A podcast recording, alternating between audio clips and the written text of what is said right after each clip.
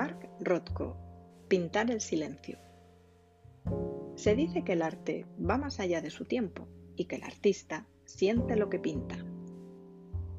Mark Rothko, pintor letón, de origen judío y nacionalizado estadounidense, tenía intrínseco ambas características.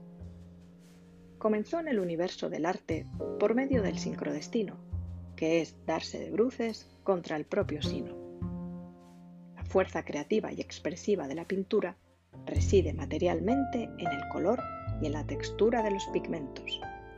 Man Ray, fotógrafo. Mark Rothko se dejaba llevar por esta fuerza del destino.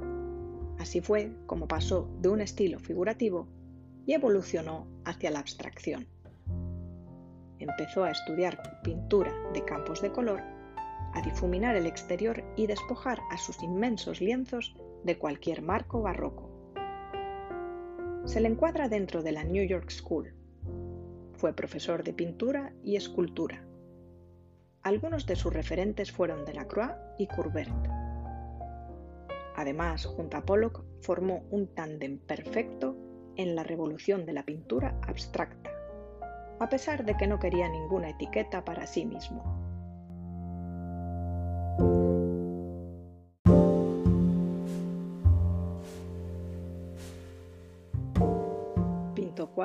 De grandes dimensiones, porque anhelo alcanzar una gran intimidad.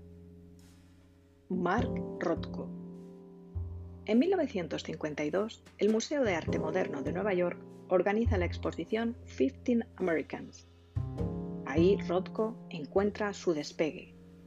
A finales de aquella época, el arte abstracto se exporta a Europa y despierta gran interés allá donde va. Detrás de un cuadro siempre hay una emoción oculta. Y para Rothko yacía un espacio libre donde canalizar esa inquietud con una inmensa vibración mística. La estética roza con la teología. Glenn Good, músico. Cuando Mark Rothko consigue entrar en la Universidad de Yale, sufre el rechazo de sus compañeros, ya que era inmigrante y judío. Entonces decide dejar la vida universitaria y se marcha a Nueva York. Allí empieza a estudiar arte. El arte le encuentra a él. Muchos años después, y casi a las puertas de la muerte, volvería a esta universidad para recibir un doctorado honoris causa. El arte es eterno y la vida breve.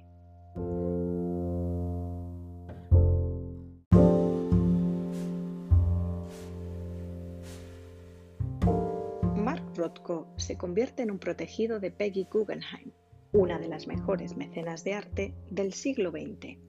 Dios está en los detalles. Mies van der Rohe, arquitecto. A Mark Rothko le marca profundamente la ciudad de Nueva York, y más en aquella época de entreguerras que le toca vivir. Cuando irrumpe el pop art en Estados Unidos con Warhol a la cabeza, con todo ese ruido, los artistas aturdidos solo van en busca de una fama efímera.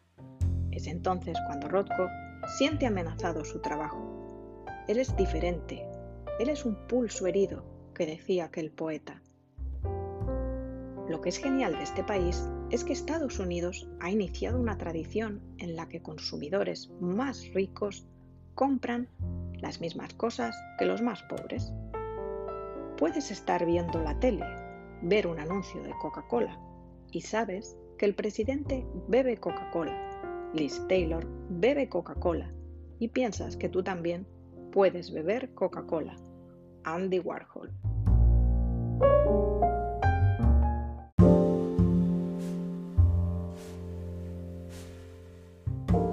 Separado dos veces y padre de dos hijos, siempre gozó de tener muy buenos amigos. En 2012 se vende por 67 millones de dólares, número 1 Royal Red and Blue. Esta obra había pertenecido a una serie de cuadros que en 1954 se exponen en el Instituto de Arte de Chicago.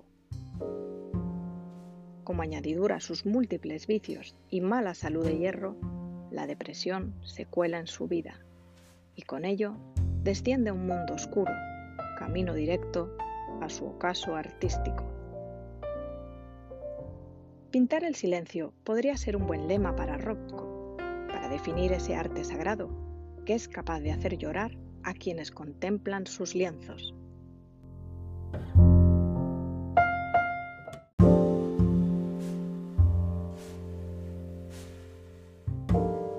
Como decía Oscar Wilde, el mundo occidental ha depositado la tragedia espiritual de su propio dolor. Tal cual, Rothko regurgita una y otra vez sus tormentos, como lágrimas atrapadas en colores puros de un arte sublime. En 1958 le encargan unos murales para el lujoso restaurante de Nueva York Four Seasons. En ese momento, Rothko se va a replantear para qué pinta y hacia dónde va su pintura. Al cabo de tres años, renuncia a este proyecto y decide donar su obra a la Tate Modern Gallery de Londres. Un tiempo después, el matrimonio mecenas de arte Menil le encarga otros murales para la capilla que se están construyendo en Houston. Rothko crea entonces unas monumentales obras monocromáticas de un profundo negro, augurando un fatal desenlace, su suicidio. Tenía 67 años. Callar es bastante acertado.